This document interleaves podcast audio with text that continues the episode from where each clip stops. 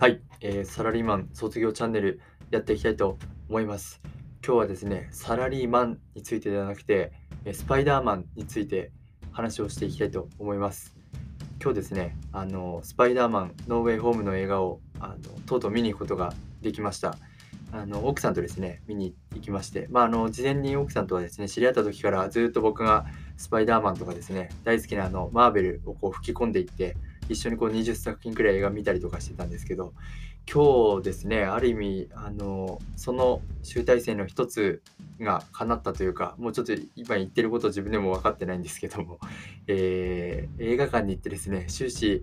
もう映画の途中からずっと涙が止まらなくてもう感動の涙なのか、まあ、もちろん悲しいシーンもあってですね悲しさと感動と嬉しさっていうのがもうごっちゃっと混ざってですね、えー、ずっと泣いていてマスクがぐちゃぐちゃになりました。あのユニクロのエアリズムのマスク使ってるんですけど、もうなんか本当にちょっとマスクしょっぱいんじゃないかってくらい、えー、なりましたし、ちょっと映画館の雰囲気もですね、一体感ありまして、もうこれ多分、あの、MCU、マーベル知ってる方からすると多分、アベンジャーズエンドゲーム以来じゃないかなって思いますね。あの、まあ、MCU っていうのは、マーベル・シネマティック・オブ・ユニバースといってですね、2008年のアイアンマンから始まって、ずっと一つ一つのこう映画がですね、つながっていて、アベンジャーズになったりとかしていってるんですけど、えー、エンドゲームって2019年、当時僕ちょうど仕事辛い時でですね、あの会社の先輩と一緒に見に行って、えー、その映画館でもこうすごい泣いたんですけども、多分それを超えるかってくらい今回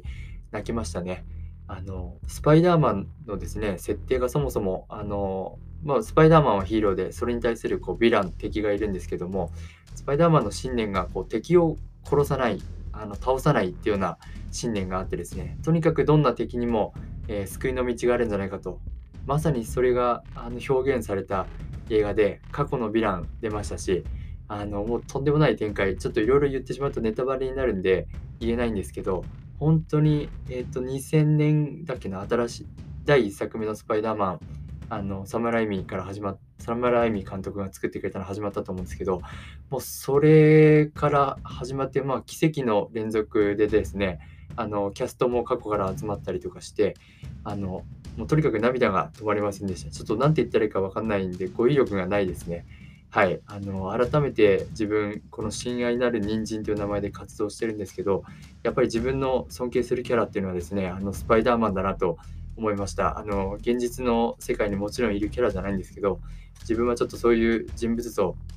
目指してやっていきたいなと思っています。はい、えー、ちょっと何を言いたいかわ分かんないというか整理してないんでこの辺にしておきたいと思います。はい。ありがとうございました。